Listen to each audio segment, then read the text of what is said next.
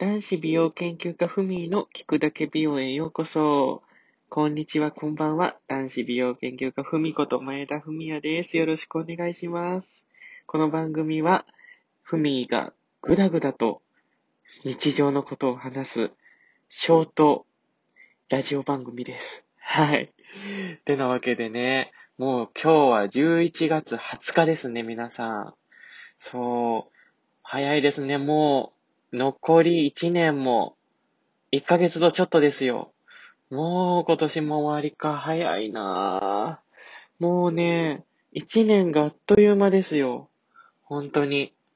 やばいですね。もう年々1年がすごく早く感じてしまう。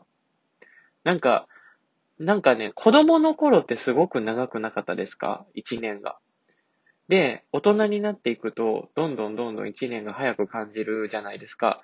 誰かがね、あの、あることを言っていて、その子供の頃っていうのは、やっぱり、あの、生まれたばかりなので、生まれたばかりっていうのはあれなんですけど、まあ、あの、若いわけじゃないですか。小学生とか中学生ってね。だから、こう、毎日、こう、一日一日が新鮮なわけですよ。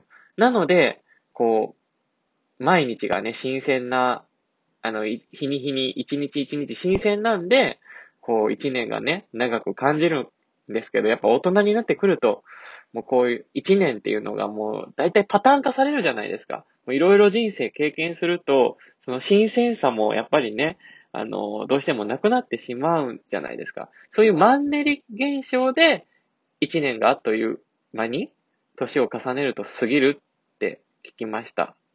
それはどうなのかわかんないんですけど、でもなんか、なるほどなってふみは 思っちゃいました。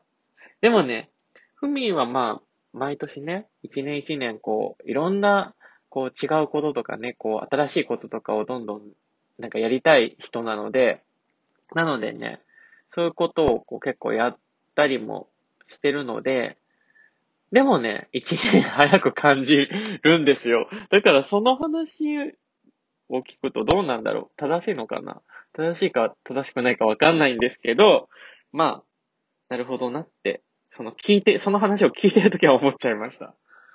はい。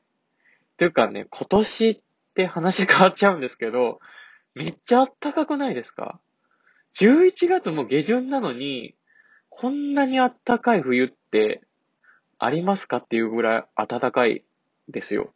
ふみんね、めっちゃ冷え性で寒がりなんですけど、もう絶対このぐらいの時期になるとヒートテック、あの、2枚重ねとか、ヒートテックでもなんかもう一個上のなんかあったかい、あの、プレミアム的なヒートテックも買いだめて、それを着て、さらに、こう、なんて言うんだろう、裏肝のインナーを着て、その上にコート着て、で、マフラー巻いてっていう、それぐらい寒がりなんですけど、そんなふみがね、今年はもう暑くて、暑くてって言い過ぎだけど、でもなんか、外出るときもヒートテックとかたまに、もう着ずに、あの、普通に出てる。今日もヒートテック着てないもん。だから、今年ってあったかいなって思いました。なんか、エルニーニョ、エルニ、え？エルニーニャえ？エルニーニョ現象が原因みたいなこと言ってたんですけど、エルニーニョ現象って何なんだろう？そう、そもそもエルニーニョ現象ってな、何？ネット、ググってみようか。Google 情報ですと、エルニーニョ現象は赤道付近のペルー沖から中部太平洋にかけて、数年に一度の海水温が平年より高くなる現象ですって。発生海域のみならず、世界的な異常気象の原因となる。逆に、海水温が下がるラニャー、ラニー、難しい、ラニーニャ現象も知られる。あ、そういうことなんだ。なるほどね。太平洋にかけて、あ、そういうこと？海水温が平年より高くなる現象。それが、エルニーニョ現象なんだね。なるほど。だから、あ、そういうことか。ペルー沖から太平洋中部までの広い海域で海面水温が高い状態が続くから、まあ、エスエルニー、エルニーニョってスペイン語なんだって。スペイン語で男の子の意味。え？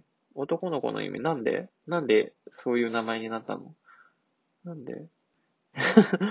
なんでなの ?97 年の春から98年の春が最大だったんだって。冬に発生する、冬に発生する暖冬になりやすい。ラニャ、ラニーニャは女の子の意味だって。